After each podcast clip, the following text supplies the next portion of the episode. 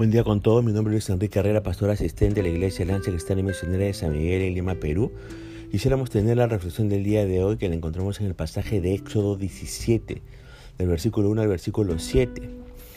Queremos compartir este devocional del día jueves 25 de marzo de 2021. Hemos titulado a este devocional Enfrentando la sed. Déjeme decirle que hay problemas internos y también hay problemas inter, externos perdón, a los que todos los días tenemos que enfrentar. Vivimos en un mundo donde nada es seguro más que la fidelidad de Dios. Por ejemplo, los bancos quiebran, la salud se deteriora, los hijos se equivocan, la pareja decide abandonarnos, etc. Los israelitas en este capítulo tuvieron que enfrentar un problema interno y un problema externo. Veamos cómo enfrentaron uno de esos problemas. ¿Está bien? Los versículos 1 al 3 nos dicen que el pueblo alterca con Moisés. Verso 1 va a decir, toda la congregación de los hijos de Israel partió, dice, del desierto de Sin por sus jornadas, conforme al mandamiento de Jehová, y acamparon en Refidín, y no había agua para que el pueblo bebiese. En su viaje por el desierto, una vez más, lo temido se hace realidad. Se quedan sin agua y esta no es la primera vez. En Mara tenían agua, pero las aguas eran amargas. Allí en, Éxodo 15, y dice que en Éxodo 15 el pueblo murmuró contra Moisés y Dios, en vez de eh, Dios aniquilarlos por su queja, dice que endulzó las aguas. Ahora, a veces en la vida, una y otra vez tendremos que pasar por las mismas dificultades. ¿Cuántas veces, por ejemplo, ha perdido el empleo? ¿Cuántas veces ha hecho un mal negocio? ¿Cuántas veces se ha equivocado con sus hijos? ¿Cuántas veces se ha peleado con su cónyuge? Ahora, nos preguntamos, ¿cómo responde, eh, usted ante estas situaciones? En su segunda experiencia, ¿cómo reaccionó Israel en este pasaje? Lo vemos en los versículos 2 y 3 que nos dice, y altercó el pueblo con Moisés y dijeron, danos agua para que bebamos. Y Moisés le dijo, ¿por qué altercáis conmigo?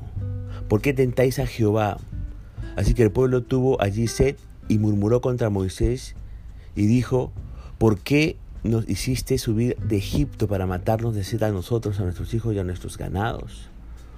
Una vez más, en vez de confiar en el Señor, y buscar ayuda del Señor, Israel volvió a quejarse y a cuestionar, a cuestionar el liderazgo de Moisés. ¿Qué le dijeron? ¿Por qué nos sacaste de Egipto? Este pueblo ha visto las más grandes maravillas de Dios y aún así le es difícil creer. La pregunta es, ¿por qué? ¿Por qué le es difícil creer a este pueblo? Aunque están libres de Egipto, aún están libres de sí mismos. Aunque han vencido a Egipto, no se han vencido a sí mismos. La incredulidad les sigue gobernando. La duda les sigue atormentando. Y aún no saben el propósito por el cual Dios les ha dado la libertad. ¿Por qué nos hiciste, por qué hiciste subir de Egipto? Pregunta. No sabían por qué estaban en el desierto. No sabían, eh, perdón, no sabían claro a dónde iban. No entendían que ese era el camino por donde tenían que pasar. Ahora, el recorrido de la vida cristiana es un camino en el que tendremos que enfrentar tentaciones, ataques y luchas constantes. El problema no son las luchas, sino cómo enfrentamos la lucha que como discípulos de Cristo, como cristianos, nos tocan enfrentar. Santiago capítulo 1, verso 2 nos dice, hermanos míos, tened por sumo gozo cuando os halléis en diversas pruebas sabiendo que la prueba de vuestra fe produce paciencia. Mas tenga la paciencia su hora completa, para que seáis perfectos y cabales sin que os falte cosa alguna. Eso nos dice Dios a nosotros los discípulos, que tenemos que tener sumo gozo cuando enfrentemos diversos tipos de pruebas, porque allí nuestra fe está siendo este, probada. Ahora, ¿cómo reaccionó Moisés ante la prueba? Miren lo que les dijo Moisés al pueblo. ¿Por qué altercáis conmigo? ¿Por qué tentáis a Jehová? ¿Por qué me culpan? ¿No? ¿Por qué dan la espalda a Dios después de haber visto tantos milagros? Eso es lo que le responde Moisés a este pueblo. Ahora, ¿qué más hizo Moisés ante la situación? Mire, Éxodo 17:4 nos dice, entonces clamó Moisés a Jehová diciendo, ¿qué haré con este pueblo? De aquí a un poco me apedrarán. Una vez más, Moisés, ¿qué hace? Acude al lugar correcto, acude a Dios en oración. Esto no debe haberlo hecho solo Moisés, sino todo el pueblo. Acudir a Dios. Pero solamente el líder, Moisés, acudió al Señor en oración.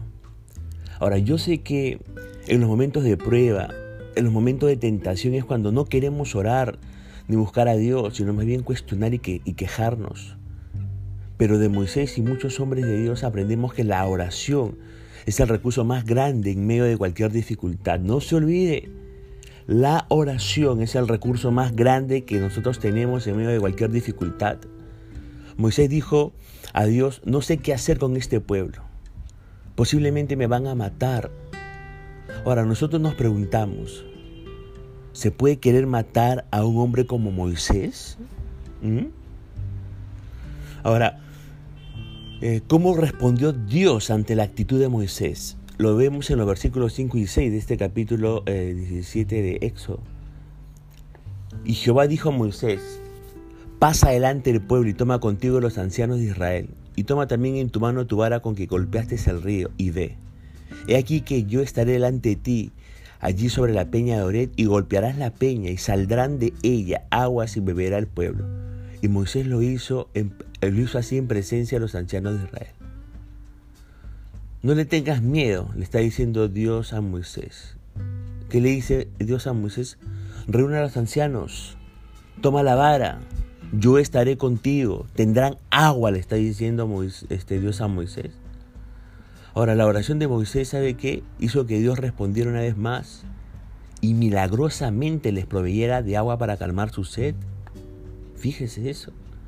Muchos de nosotros no le damos importancia a la oración. La oración es el hábito más descuidado de la vida del cristiano.